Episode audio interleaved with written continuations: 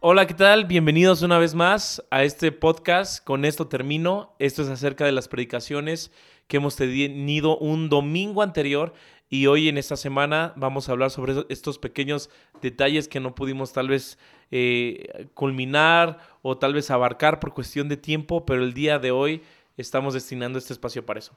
Y bueno, el día de hoy tenemos un invitado muy especial, pues nuestro pastor, eh, mi papá, Javier. Hola, ¿qué tal? Un gusto el poder estar nuevamente y pues, hablar de algunos aspectos inquietantes en el tema que pudimos venir y escuchar el domingo.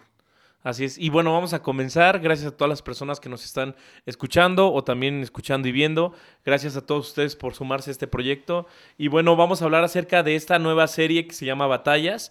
Tú diste este primer episodio que fue el domingo. Si tú no lo has escuchado, te invitamos que también lo puedas este, escuchar a través de nuestras plataformas y que puedas ver la prédica. Y bueno, tú comenzaste hablando sobre esto de, de las batallas eh, contando parte de, tu testimonio de cómo entraste tú a la milicia. Para los que no saben, mi papá pues entró a la, milicia, estuvo ahí.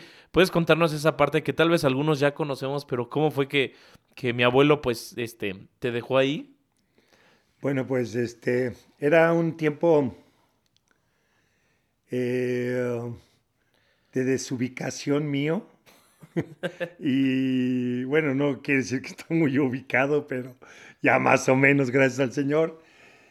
Y habían pasado varias cosas. Mi papá eh, dos veces tuvo la intención de meterme a la correccional. Y pues tenía razón por cómo andaba yo caminando eh, en ese tiempo cuando tenía desde los 15 a 17 años. Y un día que tuve la oportunidad de estar con él, después de haber regresado de un tiempo de estar fuera de, de Toluca porque precisamente mi papá me quería, quería que ingresara a la, correccional y un amigo le dijo, no, no, no. Y me fui con un tío a Morelia. De repente regreso, veo a mi papá y me dice un día mi papá, a ver, acompáñame. Y vamos al 43 Batallón de Infantería que estaba aquí en este, lo que es ahora el... Metropolitano. El Metropolitano, el parque. Y yo nunca había entrado, me quedé ahí observando, qué bonito. Y de repente veo que mi papá pues fue a ver al coronel que era su amigo, el comandante del batallón. Sale y se arranca y nada más me dijo adiós. Y yo me quedé ahí y salió el comandante y me ordenó que no me dejaran salir. Una semana estuve ahí nada más este, lavando ollas y eso en la cocina. Y de repente me llama y dice, ya esté soldado. Y dije, sí, voy a ser soldado. Y ya firmé, me integré y pues bueno, el punto por lo cual lo mencioné es porque la vida eh, civil y la vida militar pues, es muy diferente. Y uno desconoce cuando es, eh, no ha tenido uno un entrenamiento militar, uno desconoce eh, muchas cosas, tiene otros hábitos y entonces nos em, empiezan a trabajar en ello, en instruirnos, porque pues lo tomé también como una analogía de cómo se tienen en lo espiritual batallas. Bueno, estemos con Dios o no, vamos a tener batallas. Y todo esto tiene su centro en las situaciones espirituales. Ahora, ¿podrías tal vez tomar alguna experiencia como dentro del ejército que la puedes, eh, no sé, algo, una costumbre, un hábito que aprendiste ahí, que te sirvió en tu vida, pero también no solo en eso, sino, sino ya como estás hablando en la parte espiritual, o sea, en Dios? ¿Alguna de ellas habrá que, que tal vez nos pueda ayudar? Bueno, hay algo que allá hacen mucho énfasis la manera en que, en que uno camina, la manera en que uno se para, ¿no? Eh, yo me acuerdo que mi, comandante que, que nos decía constantemente, póngase derecho, ¿verdad? Y como lo mencionó el domingo, saque pecho, o sea, con gallardía, con firmeza, plante bien los pies, que no se vea como alguien distraído, que no sabe, sino este, está firme. Y bueno, espiritualmente, si uno no está firme, uno puede decir, no, yo el Señor y esto, aquello, pero si uno no toma posiciones de firmeza, pues fácilmente es arrastrado por algunas cosas. Y eso es una similitud. Cuando uno se para firme en Dios, pues vendrán adversidades, claro. pero no te arrastrarán. Sí, como la palabra aún dice, el que también, digo, como una contraparte, aquel que piense que esté firme, que mire que no caiga, ¿no? Entonces, este, y bueno, esas fueron unas experiencias, qué bueno que no heredaste esas ideas para con nosotros. Pues les faltó milicia aquí a mis hijos. No, nos faltó nada. Este, y bueno, pa, eh, hay unas cosas que, que bueno, eh, vamos a comentar sobre las personas que tuvieron también mandando unos mensajes, preguntándonos y haciendo énfasis en algunos puntos. Eh, el cómo, hablaste de un punto muy importante, fue de los primeros, cómo opera el enemigo.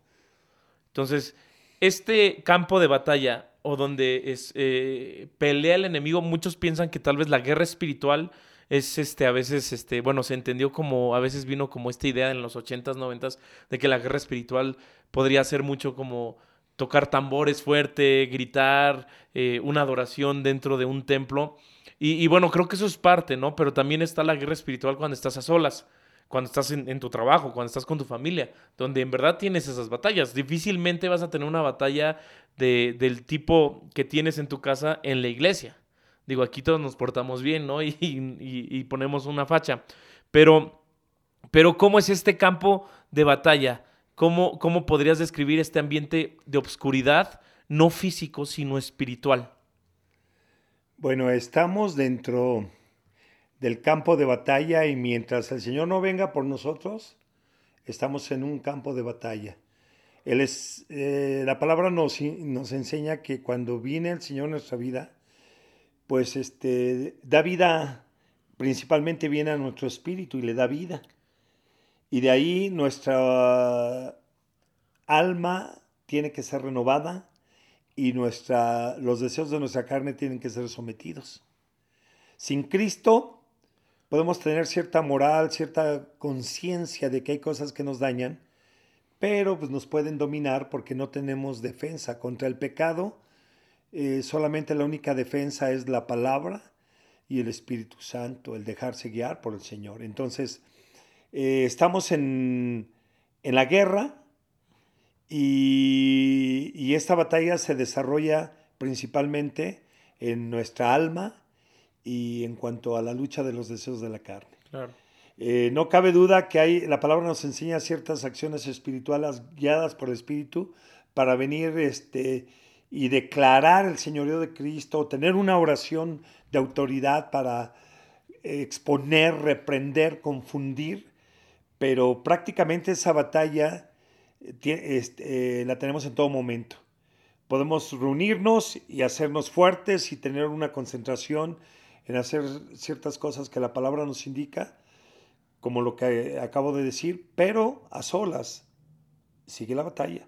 El enemigo nos querrá eh, tentar, el mundo nos querrá jalar a su forma de vida y ahí es donde este, pues nosotros tenemos que tomar la victoria. Como tomando la palabra y sometiéndonos a ella. Sí, o sea que entonces, no, no es un campo de batalla donde nosotros voluntariamente tal vez decidimos entrar, sino todas las personas estamos dentro de este campo, aún la gente que no es creyente. Así es. O sea, ellos también tienen sus batallas espirituales.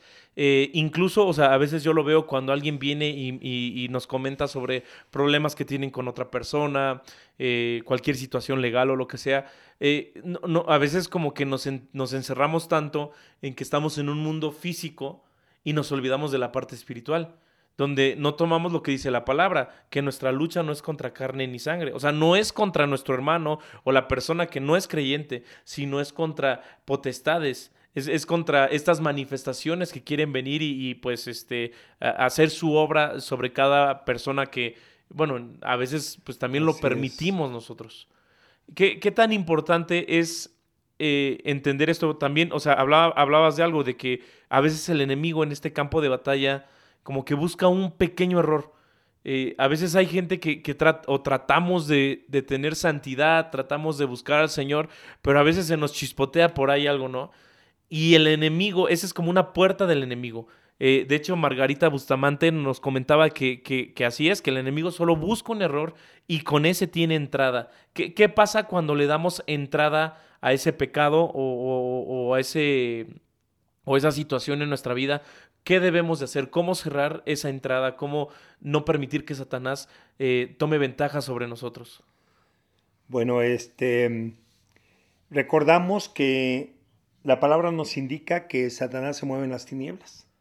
Entonces, esas situaciones donde quebrantamos principios eh, que el Señor ha establecido y que son de vida, eh, y cuando los quebrantamos, cuando hay una desobediencia ya con, consciente, ¿no?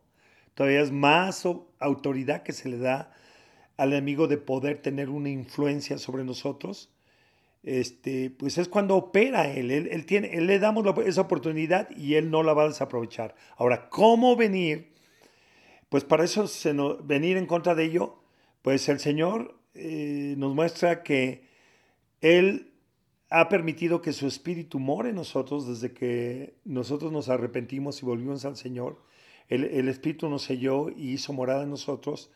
Y el espíritu tiene muchas funciones que si estamos atentos a Él, entenderemos. Y una de ellas es que Él, desde que nosotros vamos a actuar equivocadamente, nos redarguye, nos convence. Pero si no sé discernir la voz del Señor, pues no lo voy a... A lo mejor me voy a ir por lo que más me place en lugar de lo que es la voluntad de Dios. De ahí la importancia de educarnos para escuchar la voz de Dios, conocer los principios de la palabra y el mismo Espíritu nos, vendrá y nos va a prevenir. En ocasiones nos tiene que ayudar a remediar porque ya caímos en ello. Pero lo que hace el Espíritu es para que no caigamos en alguna situación que el enemigo tome autoridad. Pero el enemigo está como león rugiente esperando a quien devorar. Y especialmente si tenemos conocimiento, dice el Señor en su palabra, al que mucho se le da, mucho se le demanda.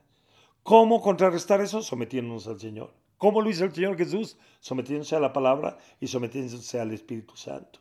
Y en medio de que fue un hombre que fue tentado, por ejemplo, tomando ese aspecto, tentado en todo, no cayó. ¿Pero por qué? Porque se sujetó. Aparte en Hebreos capítulo 5 dice que con temor de Dios. Temor de Dios es algo importante. ¿Cuándo es cuando una tentación o un mal o algo que nos va a dañar y va a querer romper nuestra relación con Dios actúa? Cuando nosotros nos olvidamos del temor de Dios. ¿Qué es el temor de Dios? No es el miedo, ¿verdad? Mucha gente piensa es el miedo. Yo así, una, la primera vez que escuché temor de Dios, dije, no, tenerle miedo a Dios, ¿cómo?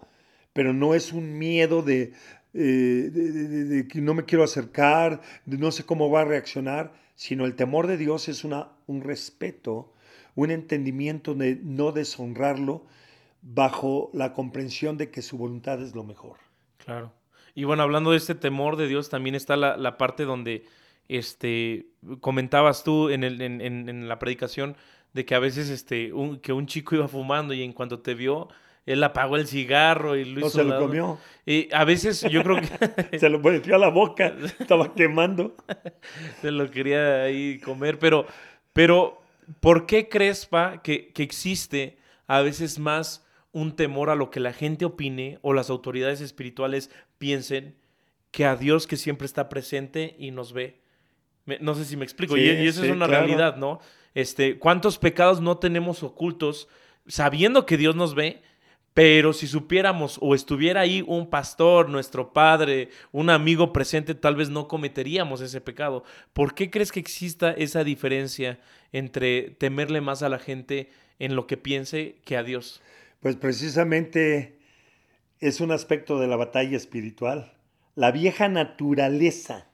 Cuando el hombre peca, nos enseña la palabra que se corrompió. Y entonces, a partir de ahí, aunque hemos entendido que ciertas cosas nos van a dañar, pero simplemente por el, no sé, el placer momentáneo que nos puede dar, aunque va a traer una consecuencia más trascendente, pues es la batalla en nuestro corazón. De ahí que esa batalla se toma la victoria precisamente sometiendo, en este caso, los deseos de la carne y también hay que renovar nuestro entendimiento, porque a veces ya estamos conformados, o más bien tenemos muchas conformaciones equivocadas, como también muchas conformaciones ya correctas. Ese proceso tiene que continuar. De ahí la importancia de escudriñar la palabra, pero con el fin de que renueve nuestro entendimiento, nos dé luz. Claro, a la vez conocemos al Señor, pero va renovando nuestro entendimiento y vamos comprendiendo lo que es del Espíritu y también eh, posesionándonos de la autoridad para que cuando esa vieja naturaleza se quiera levantar, la sometamos. Pablo decía, crucifico cada día. ¿A quién? A ese hombre antiguo creado no conforme a la imagen del Señor. O sea, y sí, bueno, esto es muy importante porque tenemos que entender que también nosotros tenemos autoridad sobre el campo de batalla. Claro, está Satanás, está Dios y, puede haber otra entidad, pero también nosotros decidimos contra qué estamos luchando o tal vez eh, nosotros damos autoridad para que el enemigo tome parte de nosotros o el Espíritu Santo. Así es. algo, algo que es, que es este, curioso analizando eh, las obras de la carne es que eh, estas obras de la carne eh, nacen totalmente de un deseo donde Dios no está presente, pero todo lo contrario a estas obras de la carne es el fruto del Espíritu. Sí. Y, o sea, son polos opuestos. No podemos tener una parte de alguno y otra parte de otro. Eh, aquí, aquí, o sea, ¿cómo, ¿cómo podemos nosotros identificar cuando es algo de la carne y cómo podemos contrarrestarlo. En este quiero, quiero poner un ejemplo. Por ejemplo, si, si tenemos a alguien que eh, tal vez eh, tiene problemas de lascivia o alguna cuestión sexual, ¿no? Hablabas mucho, por ejemplo, de esto de la pornografía con los ojos. Este, ¿Cómo podemos contrarrestarlo con el fruto del Espíritu? Bueno, las obras de la carne, volvemos a enfatizar, es parte de la vieja naturaleza. Sí. Y mientras no seamos transformados, como dice la palabra, lo cual sucederá cuando estemos ya con el Señor, ahí ya no va a haber esa lucha, ¿verdad? Pero bueno, también hay otro aspecto ahí para este en los tiempos finales, pero mientras no sea este cuerpo transformado y glorificado, tendremos esa lucha. Nosotros decidimos si nos sometemos o no. Ahora tenemos las armas del Señor o sea, la, el poder del Espíritu Santo, la palabra y todas las armas que Dios nos ha dado, con las cuales podemos someterlo. Sí. Eh, el Señor nos muestra que podemos tener cosas que son buenas como educación, como cierta moral, etc. Pero todo eso no nos va a ayudar en nada contra el poder del pecado. El poder del pecado solamente se somete cuando nosotros tomamos la autoridad creyendo la palabra y permitiendo que el Espíritu Santo opere, pero tomando una decisión que firme. Aún nuestra, nuestra moral o pensamiento puede ser seducido por el pecado y cambiar nuestra filosofía, cambiar nuestra manera de pensar a tal punto de empezar a apoyar tal vez este, conductas, hábitos que no pertenecen a Dios. Podemos ser engañados. Hay cosas que que dicen que sutilmente, ¿verdad? Vendrán aún en este, hasta utilizando pensamientos, argumentos, porque eso también hablamos, de que un campo de batalla es ahí en los pensamientos y donde el enemigo encuentra fortalezas en pensamientos equivocados, erróneos, que aún tomados de la palabra, pero están torcidos. Sí, sí, sí. Por eso el Espíritu Santo tiene otro propósito, el darnos luz y, el instruirnos acerca de lo que es verdad. Así es. Igual como aquel versículo que tomaste de Proverbios cuando el Espíritu es una lámpara en nosotros, que también escudriña en nosotros. No, también está la parte que podemos reflejar, pero también Él escudriña. Y hay un versículo, no sé si fue eh, David, que en, una versión decía, muéstrame los pecados que me son ocultos. O sea, por un lado están las cosas que nosotros conscientemente damos permiso, pero por otro lado están las partes donde ni siquiera nosotros sabemos que existen dentro de nosotros. Y es importante escudriñar eso, pedir a Dios y a su Espíritu que nos revele eh, aquellas cositas que tenemos escondidas. Ahora, eh, hablaste también de este punto de nacer de nuevo, aquellos que son guiados por el Espíritu. Eh, ¿Crees que, una persona que, que, que, no está en Cristo, a una persona que nace de nuevo tenga mayor tentación, tenga mayor eh, dificultades que alguien que no estaba en Cristo? Bueno, em, el enemigo siempre va a querer, como lo muestra el Señor en su palabra, Su, obra qué es? Robar, matar, y, destruir. Al grado de llevar a toda persona tenga conocimiento de la palabra, tenga conocimiento de cómo Dios piensa, cómo de, los principios del Señor o no. Eh, la labor del enemigo es que toda persona eh, muera eh, sin la reconciliación. Entonces, tenga o no, él va, va, a atacar. Él va a atacar. Claro, cuando una persona empieza a buscar del Señor y se reconcilia, a ah, caray. Entonces el enemigo dice, caray, si estaba bajo mi dominio, ahora se pasa a otro dominio, pues va a tener una atención en cierta manera, tal vez más un marcaje personal, ¿no? diciendo, no, vamos, vamos a hacer que ahora retroceda. ¿Cuánta gente en un momento ha puesto su fe en el Señor, realmente en una relación con Dios, y a través de una situación que pasó en su vida, ese amor se, enfrió o hasta vino a, convertirse en un resentimiento y un rechazo o un enojo para con el Señor. De ahí es que hablábamos cómo es que yo creo que todos los que hemos, tenido la, hemos decidido seguir al Señor, en nuestros primeros pasos, y claro, continúa esa lucha, pero en nuestros primeros pasos nos tuvimos ataques tremendos donde estuvimos tal vez a punto de claudicar en nuestra fe hacia el Señor. Sí, sí, sí, creo que es importante que estemos pues atentos de esto. Muchos han incluso se han excusado en eso de que a veces no quieren entregar su vida en Cristo porque quieren llevar la fiesta en paz con el enemigo. Es, como una justificación. Yo lo he escuchado varias veces con algunas personas que eh, hemos tratado de compartirles, pero, pero bueno, el camino hacia la verdad también no es un camino donde, donde no habrá violencia, sino a veces uno tiene que batallar y tiene que pedirle al Señor y, pedir dominio, no todo va a ser paz. Em, y en esta parte de nacer de nuevo, digo, es una de las preguntas que muchos se hacen. Este, también hubo como esta idea hace unos, algunos años donde yo recuerdo que a veces nos decían así amigos o de la iglesia, así, no, ¿sabes qué? Tú tienes que recibir al Señor, repite esta oración y, y traen como una oración que, este, que, menciona algunas cosas muy importantes. Y creo que esa oración sí es fundamental para el cristiano, pero, pero a veces se ocupaba como que repite esto y entonces nacerás de nuevo y el Espíritu estará sobre ti. Pero a veces las personas, digo, lo, lo, pueden repetir o lo pueden rezar o lo pueden leer, lo que sea, pero eso no significa que es una decisión. ¿Qué significa verdaderamente nacer de nuevo, entendiendo que esta oración tal vez es el primer paso de una vida en Cristo. Claro, porque es una expresión que a la luz de la palabra eh, es una llave para la reconciliación. ¿Qué, tiene, ¿Qué tenemos que hacer para reconciliarnos con Dios? Arrepentirnos, pedirle perdón a Dios y inclinar nuestra atención ahora a lo que el Señor nos dice y en la manera en que nosotros vamos estableciendo su guianza, eh, esa nueva vida se va, se va eh, afirmando.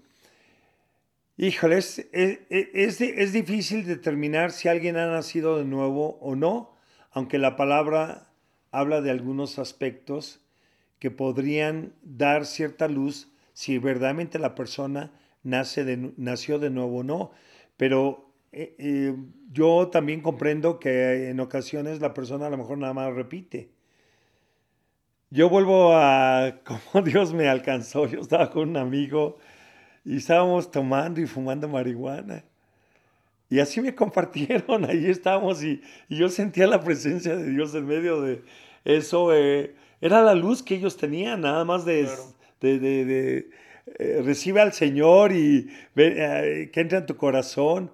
Él, quien me compartió, él recibió al Señor leyendo un, folleto que le decía, repite esta oración. Y él dice, yo la hice. Y luego, luego sintió el cambio, pero aunque ni sabía qué había pasado. Y empezó a compartir eso.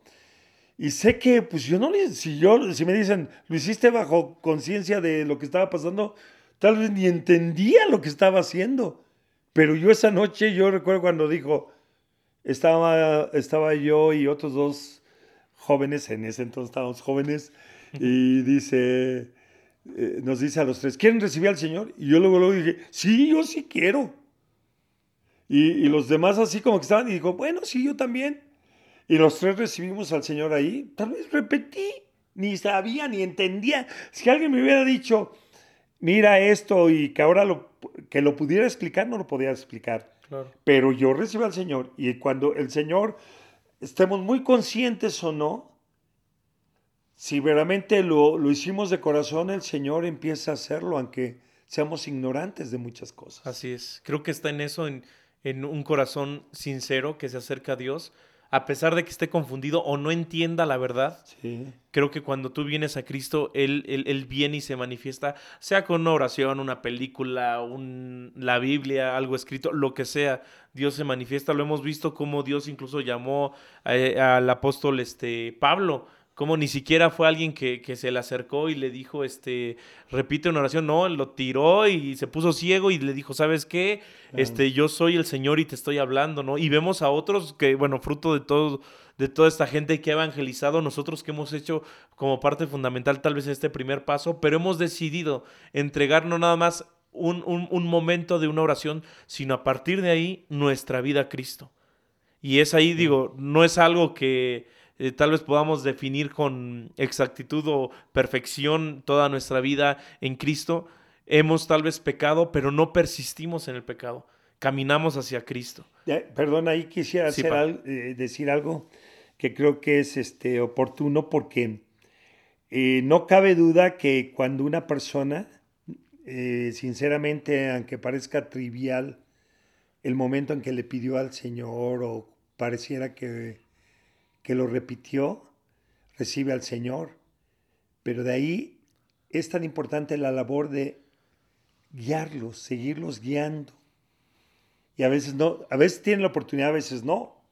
Es como casualmente estás con alguien que no sabes si lo vas a volver a ver, pero tú sembraste la semilla. Claro. Pero orar por ellos, etcétera. ¿Te recuerdas hace poco que fuimos a la pulga? Ajá.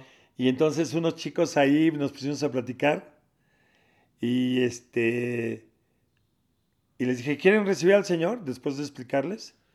Estaban vendiendo ellos ahí este, anillos y no sé qué. Iban en una carretilla, ¿te acuerdas? Y oré por ellos. Uno, pues sí repetía, y el otro más o menos como que lo decía, ¿no? Y este, y ya recibieron al Señor y, y el otro así estaba como que con risa, eso. Y eso, y yo seguía así. Y les empecé a decir, tienen una Biblia en su casa, léanla. Y eso. Y, ahora tienes esa semilla en tu corazón. Estaba explicando algunas cosas. Y uno de ellos se agarra y dice, no, sí, hasta sentí así bien padre. O sea, en su forma, ¿no? Y tú te das cuenta que a lo mejor en una oración la gente estaba pasando y a veces pues como que les da pena, ¿no? O el enemigo ahí, desde ahí, ahí es un campo de batalla. ¿Cuántas veces vas a orar por la persona y en eso la distraen o le llaman o esto? Y es un campo de batalla que hay que discernir. Pero él dijo, y luego, luego eh, dijo, no, se siente, siente bien padre. Y luego le digo, pues mira, le di la dirección de la iglesia y todo. Y digo, les esperamos. Y si no nos espere, vamos a ir. Ah, caray. O sea, no sé si han venido, porque eso fue hace dos semanas. Sí y a lo mejor no saben el, cómo es la, la cuestión, pero este, quiero decirles que ahí es bien importante, si tiene uno la oportunidad de darles seguimiento, hacerlo. Por eso aquella, aquellos creyentes o aquella iglesia que se, se, se, se ocupa de ello, no cabe duda que no solamente sembrará la palabra, sino le dará qué? Continuidad. Estos tiempos han sido tremendos porque en, esta situación de no podernos acercar, híjole, ni siquiera un folleto, ¿no? E, por la cuestión de prudencia. Pero este, en medio de ello Dios se mueve. Así es. Y bueno, esto pues es, un, es una oportunidad también para que entendamos que a veces el campo de batalla no es lo que nosotros esperamos. Tal vez a veces uno para la guerra puede decir, bueno, vamos a esperar que eh, el tiempo esté en buen clima, a nuestro favor el viento, este, tengamos todas las disposiciones, pero cuando le compartimos a alguien o, nosotros mismos, el campo de batalla tiene un ritmo que ni siquiera avisa. Y es ahí donde tenemos que luchar contra estas cosas, estas distracciones cuando le compartimos a alguien o, estas ocupaciones que tenemos de, de, tal vez todo el tiempo estar trabajando y, de hacer a un lado la palabra o de no dedicarle un tiempo a Dios. Esto es importante, que, que destinemos un tiempo. Yo creo que los tiempos no se dan, sino que hay que provocarlos. Porque si esperamos el momento perfecto para compartirle a alguien o para que nosotros ah, eh, estemos en santidad, eh, lo vamos a buscar cuando no haya tentaciones, pero ese momento jamás va a llegar. Y el pecado siempre nos atrapa diciéndonos, es la última vez, ¿no? O, mañana lo dejas. Y así nos, nos, pasa con el pecado. Así que provoquemos estos tiempos, estos momentos y, hay que hacer que se den. Eh, bueno, quiero, quiero, ya estamos casi por terminar. Hay algunos puntos para que tú hablaste acerca de este Pedro, de, de cómo fue aquel que dijo, no, Señor, yo no te voy a fallar, y después estuvo pues negándolo, y, hablabas de la soberbia que había en él, eh, que, esa fue una entrada para que el enemigo pues entrara al campo de batalla. Y, no es que él fuera cobarde, sino que su misma soberbia, incluso en el diccionario, viendo estas, eh, estos adjetivos de la soberbia, eh, hablaba de que es parte de una persona que se ve por encima de los demás, pero también es parte de una persona atrabancada, o sea, que puede explotar en cualquier momento. Y, podemos ver estos dos aspectos cuando el Señor dice, bueno, pues este, voy a ir a la cruz y Él dice, no, yo no lo voy a permitir. O sea, es alguien que dijo, nadie te va a tocar, yo me voy a echar a todos. E incluso a Malco pues, le cortó la oreja. Pero por otro lado, vemos la otra la, otra parte de la soberbia, que cuando él se sintió de una manera incómoda haciéndole estas preguntas si conocían al Mesías, entonces él empezó a exaltarse y ofender a medio mundo. Incluso, eh, pues él, rechazó que era parte de los discípulos. Este caso creo que es el, más sonado, incluso muchos tal vez podemos hasta eh, juzgar o tal vez identificar mejor a Pedro por esta actitud que tuvo más que por todos los aciertos que tuvo. Incluso, o sea, cuando el Señor dijo, Jesús, o sea, eh, Jesús dijo, ¿quién, ¿quién dice la gente que soy? Él fue el único que respondió, tú eres Cristo, el Hijo del Dios viviente, eres el Mesías. Y eso ningún discípulo contestó, ni Juan, ni San, nadie respondió, solo él respondió. Ahora, aquí yo creo que sería bueno para que nos hables como qué tan vulnerables somos como humanos a tener esos momentos, esos momentos como de gloria y esos momentos como de derrota, pero que cuando tengamos momentos de derrota, pues no tirarnos al piso, no, no irnos tal vez como Pedro que se fue a pescar y el Señor lo tuvo que rescatar de nuevo de donde comenzó todo, o sea, tres años y medio antes. ¿Qué, qué tan importante es esto? O sea, ¿cómo, cómo podemos eh, recordar esa gloria o, o subir de esas derrotas? Bueno, este, Pedro eh, claro, el enemigo aprovechó en Pedro aquellas áreas, ¿verdad? Como decíamos, de oscuridad, sea soberbia, sea duda, todo el enemigo lo va a aprovechar. Son áreas donde él puede inyectar argumentos, donde él puede venir y manipular. Y este. Y, Pedro, pues bueno, fue presa de, de ello. Pero como le dijo, el Señor le dijo, pero ¿Te vas a arandear? No, te va a destruir. Y es una garantía. Así es. Mientras a lo mejor este, tengamos todavía esos eh, aspectos que le damos lugar en una soberbia eh, sutil, hasta que parece espiritual, ¿no? Él dijo, no, yo no te voy a negar, estos tal vez sí. o sea, y a lo mejor era en su rollo, no era tanto como una soberbia descarada, pero había una parte ahí, ¿no? Pero cuando, pero él eh, amaba al Señor, aunque tenía que afirmar ese amor, porque todo lo que expresamos a Dios es probado. Entonces, cuando él fue probado, se dio cuenta de que no era así y, y aparte el enemigo pues trabajó en esas áreas oscuras, pero se levantó. Y un aspecto que tenemos que entender, que en medio de que fallemos en esas situaciones, eh, dice que cuando cantó el gallo, la última vez, Jesús volteó a ver a Pedro. Y Pedro volteó a ver al Señor. ¡Ay, qué mirada! ¿Qué sintió Pedro? Y empezó, dice que a llorar amargamente. ¿Alguna vez hemos llorado amargamente? Hijo, eso que, que no tienes consolación, que se te derribó todo, ¿no? Pues así le pasó a Pedro. Y lógicamente que Pedro pues, se sintió muy mal y tuvo, su proceso, ¿no? Ahí, y a veces en esos procesos es donde el corazón se afirma, ¿entiendes? Si respondemos, respondemos a entender cómo es Dios. Podemos fallarle tremendamente, pero Dios siempre está dispuesto, como en esa parábola denominada la del hijo pródigo. Ese hijo le falló a su padre tremendamente, pero el padre esperaba que regresara, que reaccionara. Y hay una parte en la escritura que dice, por cierto, no recuerdo bien dónde es. Siempre se me pierde esa, Escrito escritura. Está. pero, pero está en la Biblia. Donde vinieron algunos, no, el Señor se les apareció a algunos y en eso les, les, preguntó por Pedro. Y ellos llegaron al grupo donde estaba Pedro y dice que pues Pedro en ese entonces era tú allá en la esquina. Tú fuiste el que le fallaste al Señor. Tú te avergonzaste del Señor. Híjole, tremendo. Yo creo que ni lo decían, ya todos entendían. Al principio Pedro era el de acá, ahora era el de acá abajo. No, tú no tienes derecho, tú esto. Y a lo mejor eh, se, juntaron ellos, ¿verdad? Estaban hablando y él, quería escuchar. Y decían, uy, el Señor se nos apareció y mira esto, aquello. Y uno de ellos dice, y por cierto, preguntó por Pedro. Pedro ya escuchaba como el menos digno de escuchar. Pero ¿qué pasó en su corazón cuando escuchó de uno de ellos y preguntó por Pedro? Híjole, él decía, ¿cómo preguntó por mí? El que menos tenía derecho, el que lo negó, el que pudo defenderlo y no tuvo el valor Qué tremendo es el corazón del Padre.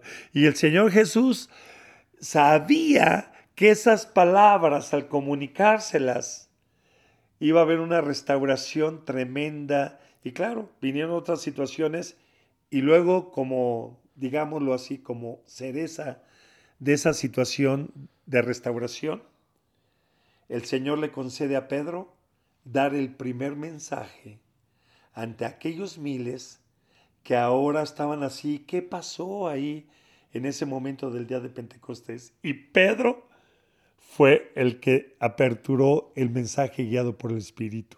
Y donde, como dice la Escritura, como tres mil se convirtieron. Así es.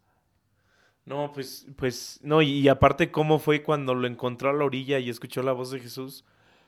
Creo que ahí es cuando yo creo que pasa esto, cuando nosotros llegamos a caer y sentirnos mal porque hemos pecado, creo que lo único que puede restaurar eso es un encuentro con Dios. Es entender que su actitud no es el de un Dios dictador o tirano, sino más bien es un Dios lleno de amor. Porque eso fue lo que hizo Pedro. Él dice que se olvidó de la red, se olvidó que los peces, la red tenía eh, muchos peces, se aventó al mar y comenzó a nadar hacia él. No me imagino el encuentro que tuvieron él con Jesús al llegar a abrazarse y, tal vez la actitud que tuvo Pedro, pero hizo un lado su entendimiento. Yo creo que a veces nuestra mente nos juega, es ese campo de batalla donde nos juega muy chueco cuando le fallamos a Dios, nos dice, no eres digno, no mereces estar con Él. Eh, Dios es amor y Dios es justicia. Cuando fallamos, por lo regular, nuestra alma y también el enemigo nos conduce a recordar, porque el enemigo no nos ataca nada más condenándonos así, sino cuando fallamos nos recuerda principios que, que quebrantamos. ¿Y cómo le digo que no? Sí, sí. ¿Cómo le digo que no mentí? Sí, sí mentí. Sí. ¿Cómo le digo que no robé? Sí, y entonces pues nos atrapa y nos hace ver solamente aquellos aspectos, pero ahí lo que pasó, lo que dices del encuentro que tuvo Pedro, pero tuvo un encuentro con el corazón de Dios. Y entendió que sí es justo y, y no, no, no pasa por inocente al culpable pero es misericordioso. Y que si fallé, lo negué y eso, pero ahora vuelvo mi corazón. Todo esto puede ser totalmente cambiado porque así es la misericordia. Y ahí fue donde Pedro tuvo un contacto con el corazón, con el amor, con la misericordia de Dios y fue restaurado. Así es. Y a mí me encanta, o sea, tomando por ejemplo este aspecto de soberbia con Pedro, yo, yo, yo hasta me sorprendo cuando leo más adelante la disputa que tienen con Pablo sobre el trato hacia los circuncidados y, bueno, los, los este, gentiles y judíos. Y, y veo como Pablo, alguien que tal vez pudiera ser de mejor, menor rango en ese momento ante la iglesia, porque no fue apóstol, no caminó con Jesús, de repente viene y reprende a Pedro, la soberbia de Pedro ya no estaba presente. O sea, él, él desistió, aunque tal vez su actitud fue ahí una imprudencia o lo que sea. Fue otra oscuridad que, pero que la, la reprensión correcta de Pablo le ayudó. Pero la soberbia de, de, Pedro ya no estaba presente. Porque no me imagino que alguien lo hubiera reprendido antes, tal vez a Pedro hubiera sido otra historia, pero yo creo que el Señor va trabajando con él. Y bueno, no con él, con todos nosotros. ¿Cuántas cosas ahorita podemos llevarlas con el poder de Dios, con el Espíritu, pero que hace unos años tal vez no estábamos listos para eso. Si hubiéramos actuado diferente. Así es, y, me gusta mucho, Santiago habla también al principio de, de, cómo estas pruebas este, nos ayudan a fortalecer nuestra fe y la práctica es importante. Entonces hay un crecimiento en nosotros donde, donde dejamos de ser bebés y vamos creciendo hacia la estatura del varón perfecto. Y bueno, y, bueno, pa, pues por último quiero que, nos hables de, esta, de, este aspecto sobre las fortalezas del enemigo y las filosofías que hablabas. ¿Qué tan importante es entender de que, o, sea, se entiende esta idea de que si no tenemos como base la palabra, entonces cualquier corriente humano, cualquier filosofía nos va a llevar de aquí para allá. ¿Qué tan importante es como cristianos que defendamos la palabra y, y no nada más a una, una cuestión como una fe ciega, eh, una fe que tal vez no entendemos. Porque, porque Pablo, o sea, este, aunque, aunque decía que nosotros no andamos por vista, sino por fe, no, quiere decir que nosotros nos creemos todo nada más porque decimos que Dios así lo quiso. Claro, e, ese es como el propósito, pero también hay una razón de ser y por eso la Biblia es tan importante que incursionó en esto de la ciencia moderna, eh, incluso en el mundo, occidental, eh, todo lo que es la palabra de Dios que prácticamente eh, dominó en estas tierras, ha dado apertura a que muchos beneficios que están en el mundo provengan de este mismo, de, esta parte occidental del mundo. Pero, pero qué tan importante es entender que nuestra mente tiene que estar en, en una fortaleza de Dios y no del enemigo. Este, ¿Cuáles son esas fortalezas del enemigo? Como decíamos, una fortaleza es donde alguien se puede resguardar y donde aunque reciba ataques no le dañan. Es un blindaje, es como un búnker, donde puede venir un ataque y no me pasa nada.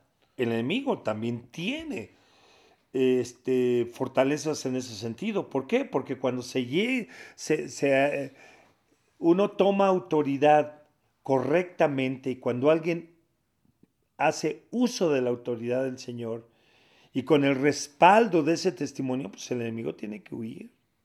¿ah? El enemigo dice, les he dado este, autoridad, para hollar. Y entonces está, habla de aspectos este, espirituales. Entonces el enemigo busca precisamente que a través de esos pensamientos, filosofías, que a veces son bien intencionadas, ¿no? Es como todo camino conduce a Roma y todo religión conduce al Señor, o toda filosofía. Y cuando la pesamos a la luz de la palabra, eso es un engaño. Sutil, pero es un engaño. De buena intención, pero es un engaño. Eh, no es defender la palabra en el sentido como que la palabra va a ser dañada, no. Es defender nuestro corazón de los engaños y el corazón de la gente. Mucha gente es bien intencionada y tiene una buena intención de amar a Dios, pero por conductos equivocados. Claro. Y, y, y, entonces por la ignorancia que en uno hay, porque ese es otro punto, que tal vez no le enfaticé el domingo, de que uno de los aspectos donde el enemigo tiene una gran fortaleza es en la ignorancia del hombre. ¿Cuánta gente, hablando a la luz de la palabra y sin ofender a nadie, le da el crédito que le debe de dar a Dios y que se lo quiere dar a Dios, pero por la ignorancia que hay en nuestro corazón, se la dan o se la damos a lo que la palabra habla otras personas, a la creación, etcétera, lo cual es una idolatría. Una, darle la honra que se le debe dar a, a Dios a otras personas. Es bien intencionado. Escuchamos los argumentos, son bien intencionados, pero llenos de ignorancia en la palabra. Por eso el enemigo empieza a trabajar fuertemente y empieza ataques más frontales cuando la persona empieza a escudriñar la palabra para conocer más del Señor, para conocer sus caminos, para andar en ellos, no nada más para tener un entendimiento, sino bajarlo al corazón y hacerlo vida. Entonces, en esas, el enemigo quiere que tener fortalezas, que en medio de que voy a la iglesia, que a lo mejor hago ciertas cosas que están acorde a la palabra, pero hay muchas situaciones donde hay necedad, dureza o ignorancia en el corazón del cristiano y ahí opera. Porque Satanás opera aún en las tinieblas que el cristiano le permite. Así es. Así es. Y, bueno, esto es, todo un campo de batalla. Eh, yo creo que, que, tenemos que dejar que el Espíritu tome control sobre nosotros, pero también identificar estas tinieblas que permitimos, aún siendo creyentes. Creo que ese también es un problema que pensando que ya siendo creyentes el Espíritu mora completamente en nosotros y ya no existe pecado en nosotros, ni deseos de la carne, y, nos descuidamos tantito y luego cuando nos engañamos y pensamos que algo proviene de Dios y es todo lo contrario. Por eso es importante que, que lo que nos rija no es nuestro entendimiento de Dios, ni, ni, ni, tal vez lo que podamos nosotros comprender, sino la revelación que está escrita. y que esa sea nuestra revelación, no lo que nosotros consideramos. Eso es algo importante, perdón que... porque el, yo puedo tener mi... Leemos una escritura y digo, para mí esto significa eso, esto. Pero a lo mejor está lejos de la revelación de la palabra. Claro. Y aún tomando la palabra, es mi entendimiento, pero la palabra se debe de, recibir bajo el entendimiento del Espíritu Santo. Esa es otra función del Espíritu Santo, revelarnos la verdad, Así es. no lo que yo creo que es. Porque cuando preguntamos, a ver, ¿qué crees que dice ahí? Y empezamos a decir cosas que a lo mejor muchos de los puntos están fuera de lugar. Sí. Ahora, no quiere decir que estoy totalmente eh, mi intención es equivocada, o sino simplemente necesito, dice, eh, ¿qué Salmo 139, 3, algo así? En tu luz veremos la luz, no es en mi luz. Así es. Y, y, esto, bueno, esto yo lo he escuchado mucho de muchas personas bien intencionadas, con un corazón dispuesto de seguir a Dios, pero ellos dicen, yo busco a Dios a mi manera. Y, y eso está, o sea, vemos una intención tal vez genuina y, tal vez podamos decir, bueno, va, se vale. Pero la cuestión aquí no se trata de lo que nosotros queremos o pensamos, sino lo que Dios estableció. Y, en pocas palabras, si nosotros así, hiciéramos ese tipo de cosas, es decir, gracias Dios porque tú estableciste tal vez una manera de cómo encontrarte, de cómo obedecerte y cómo seguirte, pero quiero decirte que la mía es mejor y me es más cómoda. Y estamos ahí cayendo en un horror, aunque pareciera que hay luz en nuestro entendimiento, pero no lo es. Así que pues quiero que, terminemos ya con esto, Pa. Me gustaría que eh, te puedas despedir con esto, animándonos a que podamos congregarnos buscando de la palabra, pero muy importante también para aquellos que están en una batalla espiritual, todos que estamos en este campo de batalla, quiero que nos des un consejo para animarnos y seguir en esta lucha. Bueno, primeramente lo que la palabra nos indica, eh, el escuchar la voz del Espíritu. Por eso es algo, no se puede caminar eh, con el Señor o tratar de conocer veramente lo que hay en su corazón, a menos por el Espíritu Santo, porque el Espíritu Santo es el que escudriña lo más profundo del corazón de, Dios. Y igual, cuando nos sujetamos al Señor, lo que habías mencionado, nuestro espíritu es una lámpara mediante la cual Dios va, Dios la va a usar para mostrarnos áreas de luz y áreas de tinieblas. ¿Qué son esas áreas de tinieblas? Precisamente lo que no queremos y que le da autoridad al enemigo. ¿Qué, hay que, qué hacer para que el, el espíritu, pues sujetarnos a Él, sujetarnos a su palabra, no de una manera como impositiva que Dios tiene, sino en un convencimiento, en una fe de que la palabra de Dios, el consejo de Dios es lo mejor. Entonces, cuando nos sujetamos a ello, no cabe duda que el Espíritu nos mostrará cosas tremendas de luz que hay, hay en nosotros pero también nos mostrará áreas que tienen que ser transformadas. Si somos dóciles a la voz del Señor, el nos irá transformando y cada vez nos llevará al propósito central que tiene el Señor en ese aspecto. Conformarnos, hacernos a la misma imagen de su Hijo, manifestar el mismo carácter, lo que decías, el fruto del Espíritu. Así es. Y pues bueno, pues muchas gracias a todos los que nos han estado escuchando. Esperamos que Dios te esté hablando en estos momentos y que eh, estos pequeños consejos, pláticas, predicaciones te puedan ayudar para seguir en este crecimiento de la palabra de nosotros mismos en Él y que pues el Espíritu se esté manifestando sobre cada uno de nosotros. Si, si incluso tú necesitas apoyo, eh, para estar en estas batallas, también algo importante es que estemos unidos como iglesia.